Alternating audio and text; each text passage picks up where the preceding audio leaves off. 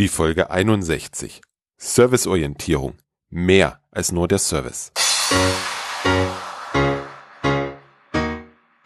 Willkommen zum IT Management Podcast. Mein Name ist Robert Sieber und das ist der Podcast für den Service Nerd in dir. Hallo und herzlich willkommen. Vielen Dank an Patrick aus dem Münsterland. Er hat auf iTunes letzte Woche eine Bewertung für den Podcast hinterlassen. Ich zitiere mal einen ganz kurzen Teil aus der ziemlich umfangreichen Bewertung. Robert war in den letzten Wochen mein ständiger Beifahrer auf dem Arbeitsweg und hat mich in dieser Zeit mit interessanten Themen rund um das Thema IT-Management unterhalten und informiert. Ich danke dir, Patrick. Freut mich umso mehr, da ich im Auto lieber von links sitze. Dann gab es noch zwei neue 5-Sterne-Bewertungen ohne Kommentar. Dafür natürlich auch vielen lieben Dank. Und das Spannende ist, das Ergebnis war dann gleich bei iTunes zu sehen. Der Podcast pendelte letzte Woche zwischen den Plätzen 13 und 17. Was ich gleich wieder in den Hörerzahlen, also in den Downloadzahlen nachvollziehen konnte. Viele neue Hörer sind hinzugekommen. Ich begrüße alle neuen Hörer ganz herzlich wenn dich ein Thema bewegt, schick mir einfach eine E-Mail. Ich freue mich immer über Hörerfragen. Wenn du auch möchtest, dass der Podcast noch von vielen, vielen, vielen, vielen anderen Menschen gefunden wird, dann geh bitte einfach mal schnell auf iTunes und bewerte den Podcast. Das hilft mir, weiter vorne in den iTunes-Charts zu bleiben und so die neuen Hörer zu gewinnen. Vielen Dank dafür und natürlich auch, wenn du den Podcast weiterempfiehlst. Letzte Woche habe ich dann auch noch, wie versprochen, die Gewinner der Surview-Tickets benachrichtigt. Euch hier an dieser Stelle auch nochmal herzlichen Glückwunsch und vielen Dank an alle, die am Gewinnspiel teilgenommen haben, aber leider nicht gewinnen konnten, weil es gab nur drei Karten. Ich möchte heute mit dir den Gedanken aus der letzten Folge weiterspinnen. Der Service allein reicht nicht. Oder besser gesagt, er ist nur Mittel zum Zweck. Das Ziel ist für mich die Serviceorientierung. Vielleicht bis hin zum serviceorientierten Unternehmen. Kann es soweit gehen? Was meinst du? Führt Digitalisierung zum serviceorientierten Unternehmen? Es geht auf jeden Fall über die Grenzen der IT hinaus. Das ist schon mal klar. Stichwort Enterprise Service Management oder ITIL für Non-IT. Diese zwei Begriffe sind Tool- und Ausbildungsgetrieben aus der Ecke komme ich nicht. In die Ecke möchte ich auch nicht. Mir geht es um das Zielbild. Mir geht es um die Abstraktion des Ganzen. Ich möchte dir versuchen, mein Zielbild zu beschreiben. Ich als CIO möchte eine Leistung anbieten. Dazu bediene ich mich verschiedener Komponenten, die ich über verschiedene Lieferanten einkaufe. Über standardisierte Schnittstellen arbeiten diese einzelnen Komponenten zusammen. Über die Art und Weise, wie ich die Komponenten miteinander verbinde, entsteht für mein Unternehmen ein Service, ein nutzbringender Service. Alles, was meine Mitarbeiter und ich tun, richtet sich nach den Bedürfnissen unserer Kunden. Auf dieser Basis stellen wir Dienste zur Verfügung. Wir leben Serviceorientierung. Kurzer Rückblick. In der letzten Folge haben wir eine neue Definition für einen Service gefunden. Services sind Aktivitäten, aus denen Ereignisse resultieren. Ganz wichtig, es geht um die Ergebnisse der Aktivitäten. Damit hast du eine Abstraktionsebene. Durch diese Abstraktion und die Konzentration auf das Ergebnis verfängst du dich nicht so leicht in den tollen technischen Details der einzelnen Komponenten. Durch die Abstraktion werden die einzelnen Komponenten austauschbar. Denn nicht die einzelne Komponente zählt, sondern das Ergebnis. Durch die Abstraktion verliert die Bereitstellung der Komponenten an Bedeutung. Der Nutzen des Service gewinnt an Bedeutung. Ich möchte dir das an einem plastischen Beispiel verdeutlichen, was ich meine. Leider kann ich da heute noch nicht wirklich so in die Enterprise IT reinschauen, sondern ich lass dir jetzt mal einen Blick hinter die Services Blog und Podcast werfen. Das ist echt ein tolles Beispiel, wie es funktionieren kann und wie ich mir das auch für meine Enterprise IT wünsche. Also, Vorhang auf. Mein Kernsystem ist WordPress. Das ist das Content-Management-System, über das die Webseite läuft. Es ist dein User-Interface. Das WordPress kann ich durch Komponenten, sogenannte Plugins, erweitern. Eines dieser Plugins ist der Podlove Publisher. Das Plugin für den Podcast. Wenn du auf die Webseite gehst und den Player siehst, dann steckt dieses Plugin dahinter. Wenn du den Podcast in deinem Player abonniert hast, dann stellt diese Komponente den RSS-Feed zur Verfügung. Der Podlove Publisher steuert den kompletten Podcast und integriert sich nahtlos in mein WordPress. Und er bedient über Schnittstellen wieder andere Komponenten. Sobald ich eine Folge hochlade, schickt er diese zu Auphonic. Auphonic ist ein Dienst, der die Audioqualität verbessert. Auphonic schickt dann die fertig verbesserte Folge wieder zurück an das WordPress und zusätzlich zu YouTube und SoundCloud. Und seit neuestem bekomme ich noch ein Transkript der Folge. Das heißt, das, was ich jetzt hier gerade spreche, bekomme ich dann in Schriftform. Auch von einem kleinen Dienst aus dem Internet. Und es funktioniert schon verdammt gut. Auphonic steuert dies alles. Und das Auphonic wird durch den Podlove Publisher gesteuert und alles integriert in mein WordPress. Für dich als Nutzer dieser Services sind diese ganzen Komponenten völlig transparent. Du genießt hoffentlich das Ergebnis, den fertigen Podcast in guter Sprachqualität. So könnte ich jetzt noch in viele weitere Bereiche des Blogs reinschauen und ich werde immer wieder das gleiche feststellen. Es werkeln hier Komponenten perfekt zusammen. Standardisierte Komponenten, Services, die über standardisierte Schnittstellen miteinander kommunizieren. Beispielsweise könnte ich den Podlove Publisher durch ein anderes Plugin für Podcasts austauschen. Ich könnte beispielsweise im Auphonic noch zusätzlich andere Dienste einbinden, wohin der Podcast geschoben werden soll. Das heißt, es ist alles an der Stelle austauschbar und es funktioniert perfekt zusammen. Noch ein konkretes Beispiel. Meldest du dich zum Obashi-Kurs über die Webseite an, dann geschieht das alles über ein spezielles Plugin, mit dem ich die Formulare erstelle. Dieses ist wiederum mit einem Service verbunden, der dir dann die E-Mails dieses Kurses schickt. Wenn du dann am Ende des Kurses das Obashi-Buch kaufst, dann geht das über einen Zahlungsabwickler, der diese Information wiederum an meinen E-Mail-Versender zurückmeldet und das alles komplett integriert. Es sind alles tolle Services, die ich auf meine individuelle Art für dich zu einem Service gebündelt habe. Ist das jetzt schon Serviceorientierung? Klare Antwort, nein. Da fehlt noch was.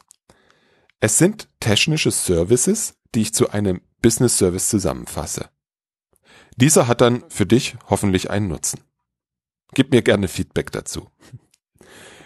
In der Vorbereitung dieser Folge bin ich über eine Definition der Serviceorientierung gestolpert, die ich in vielen Teilen sehr treffend finde. Achtung, die ist jetzt ein bisschen lang. Ich zitiere. Serviceorientierung beschreibt die ständige geistige Ausrichtung eines Mitarbeiters auf alle für das Dienen bedeutsamen Sachverhalte und die dahingehende umfassende Aufnahme der entsprechenden Information mit Verhaltensabsicht. Das war der erste Satz. Der zweite folgt sogleich. Sie beinhaltet somit, ähnlich der Einstellung, einerseits eine aktivierende Komponente, die aus der Motivation des Mitarbeiters besteht, dem Kunden als Problemlöser zu helfen und somit zu dienen. Andererseits reflektiert die Überzeugung des Mitarbeiters, dass die Tätigkeit des Dienens als wichtig zu erachten ist, eine kognitive Komponente der Orientierung. Der Kern aus meiner Sicht Serviceorientierung beschreibt die ständige geistige Ausrichtung eines Mitarbeiters auf alle für das Dienen bedeutsamen Sachverhalte. Um es noch kürzer für dich zu formulieren, geistige Ausrichtung auf das Dienen. Du hast deine Services und richtest all dein Handeln darauf aus, dass die Konsumenten deines Service genau das bekommen, was sie brauchen, um erfolgreich zu sein. Der Service umfasst also viel mehr als nur die funktionierende technische Architektur mit ihren Komponenten. Bleiben wir mal, da kennen wir uns aus, bei den IT-Services. dann gehört für mich zu dem Serviceerlebnis noch Folgendes. Die Beratung im Vorfeld der Buchung eines Dienstes, der Buchungsprozess, die Unterstützung bei Fragen und Störungen, der Betrieb des Service, die Lizenzen, Subscription und Wartungsverträge und ein Preis pro Nutzer und Monat oder in einer anderen sinnvollen Abrechnungseinheit. Neben den reinen technischen und kaufmännischen Merkmalen gehört zur Serviceorientierung auch, wie die Menschen des Service Providers mit mir als Kunden umgehen. Und, und es gehört auch mein Erleben der Kundenschnittstelle und der Prozesse des Providers dazu. Du hast es bestimmt schon auf einen Punkt gebracht. Es geht um User Experience. Wie erlebt der Kunde alles rund um den Service? Schau dich mal in den letzten Wochen um, welche Services du konsumiert hast und wie zufrieden du mit dem Erlebnis warst. Gerade im Kontext von Diensten, die wir in unserer beruflichen Rolle konsumieren, spielt noch ein weiterer Aspekt eine Rolle. Dazu habe ich folgende Definition gefunden. Serviceorientierung heißt, den Kunden mit seinem aktuellen und künftigen Bedarf verstehen und bedienen können. Dabei muss die Bereitschaft bestehen, sich ständig selbst zu hinterfragen und die Dienstleistung zu optimieren. Nicht das Produkt steht im Mittelpunkt, sondern die Kundenbeziehung. Kunde und Lieferant treten in steten Dialog, um Mehrwert zu erschaffen. Dies betrifft auch und insbesondere die internen Kunden-Lieferanten-Beziehungen. Klar, allein schon wenn du die User Experience in den Vordergrund stellst, steht dein Kunde im Zentrum. Allerdings gilt auch hier, dass ein Service mit einer super Nutzungserfahrung ein schlechter Service ist, wenn er die Bedürfnisse der Kunden nicht trifft, das heißt, wenn er keine Probleme beseitigt. Du wirst ihn nicht verkaufen, zumindest nicht langfristig. Und spätestens hier bist du wieder bei meinen geliebten, geschäftsfokussierten IT-Diensten. Diesen Aspekt verdeutlicht folgende dritte und letzte Definition der Serviceorientierung. Unter Serviceorientierung versteht man die Ausrichtung eines Unternehmens auf die für den Service wesentlichen Sachverhalte. Es bedeutet somit, sich daran zu orientieren, was im Rahmen der Gesamtorganisation an Service relevant ist. Dazu gehört auch, dass Kunden schon frühzeitig erfolgreich in die Entwicklung und Produktion von Services mit einbezogen werden. Die wichtigsten Schlüsselfaktoren für eine erfolgreiche Serviceorientierung sind die Mitarbeiter mit ihren Einstellungen, Kompetenzen und ihrem Verhalten sowie eine auf Service zugeschnittene Organisationsstruktur. Dieser Satz fasst es eigentlich perfekt zusammen. Besser gesagt, diese Sätze, die du gerade gehört hast. Es geht um vier wesentliche Punkte. Konzentriere dich auf die wesentlichen Punkte in deinem Geschäft. Sorge dafür, dass dein Service relevant ist.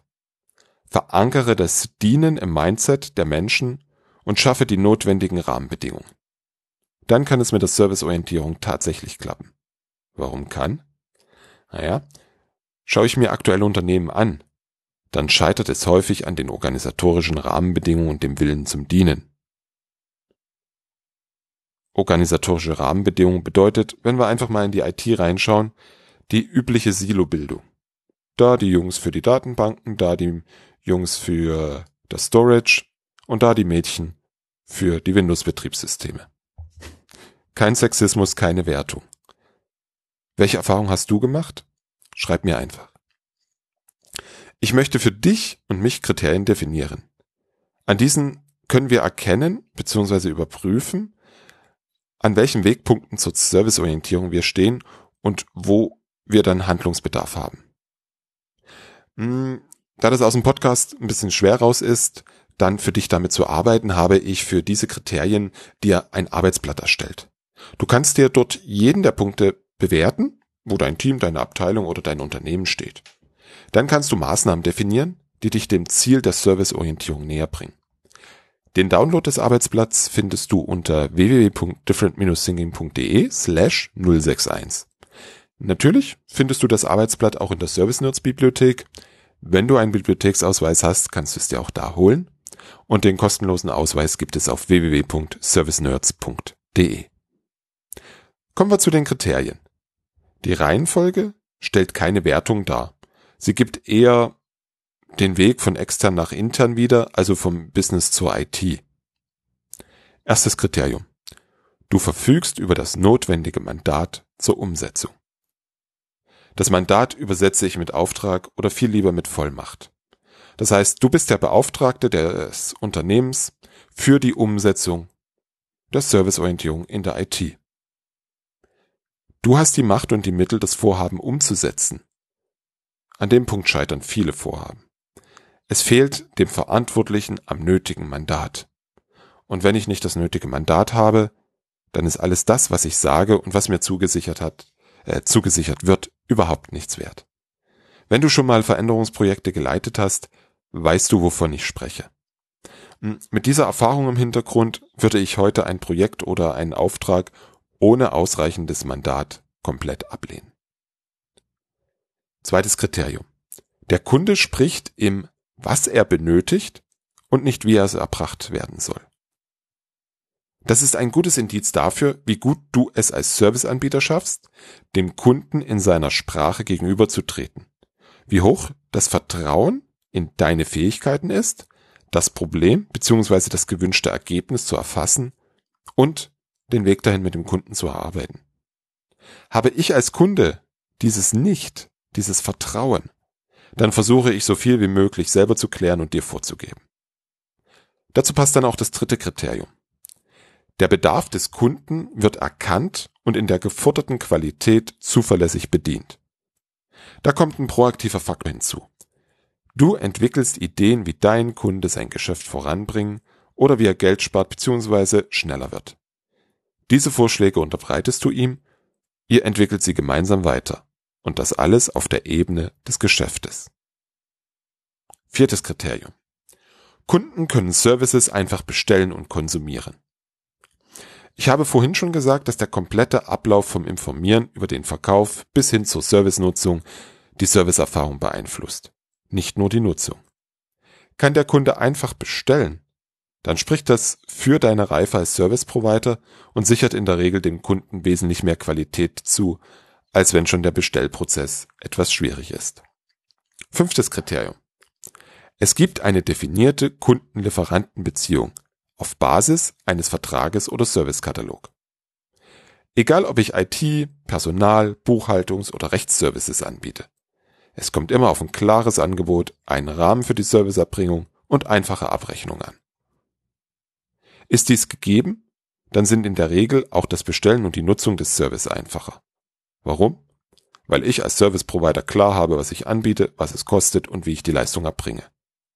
Auch das ist wiederum ein Indiz für die Reife des Service Providers. Sechstes Kriterium.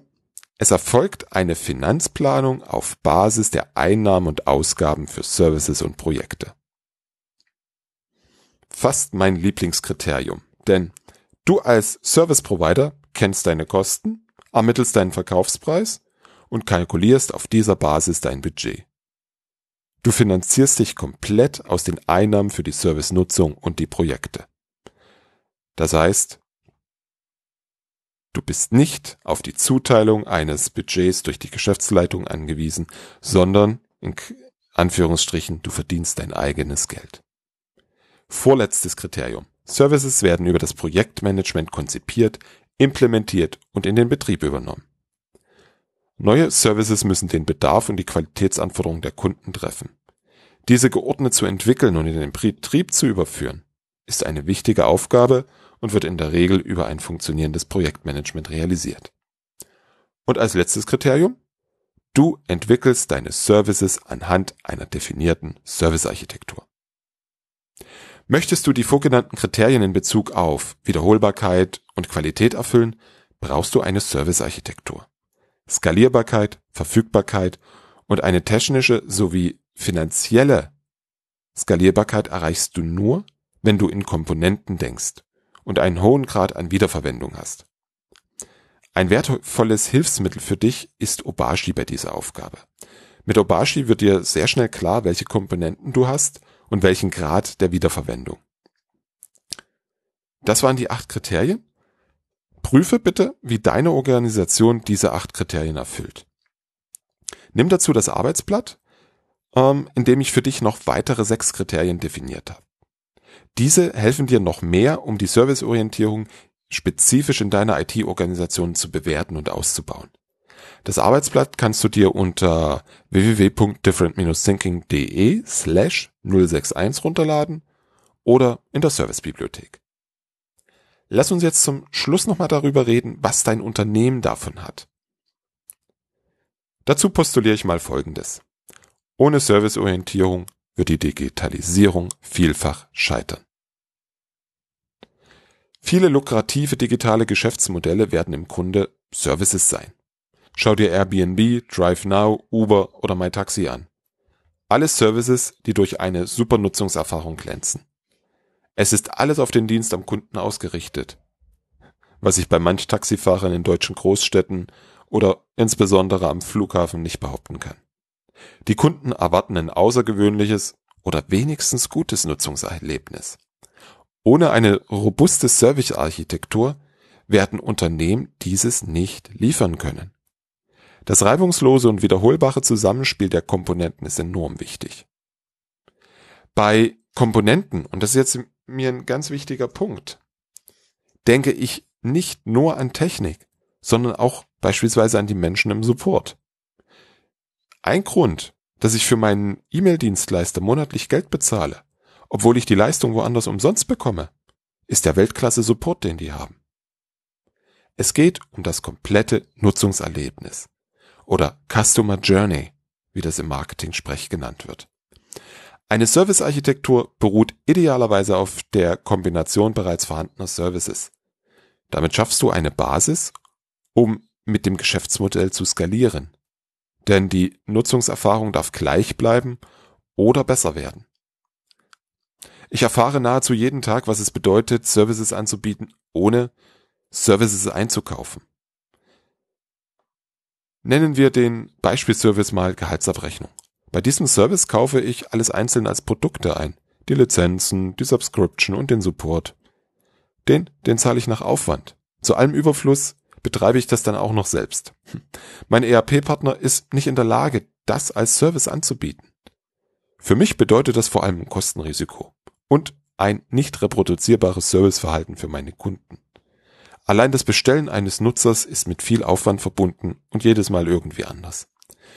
Ich versuche, meine Kunden so gut wie es geht davon zu entkoppeln. Es gelingt allerdings nicht immer.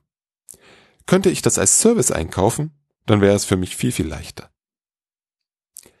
Entwickelt dein Unternehmen digitale Geschäftsmodelle, werden Services darunter sein. Die IT wird Kern dieser Services sein. Nur wenn du und deine Organisation serviceorientiert seid, werdet ihr ein guter Partner für das Business. Starte jetzt, lade dir das Arbeitsblatt runter, schätze deine Organisation ein und definiere Maßnahmen. Du findest es unter www.different-thinking.de slash 061.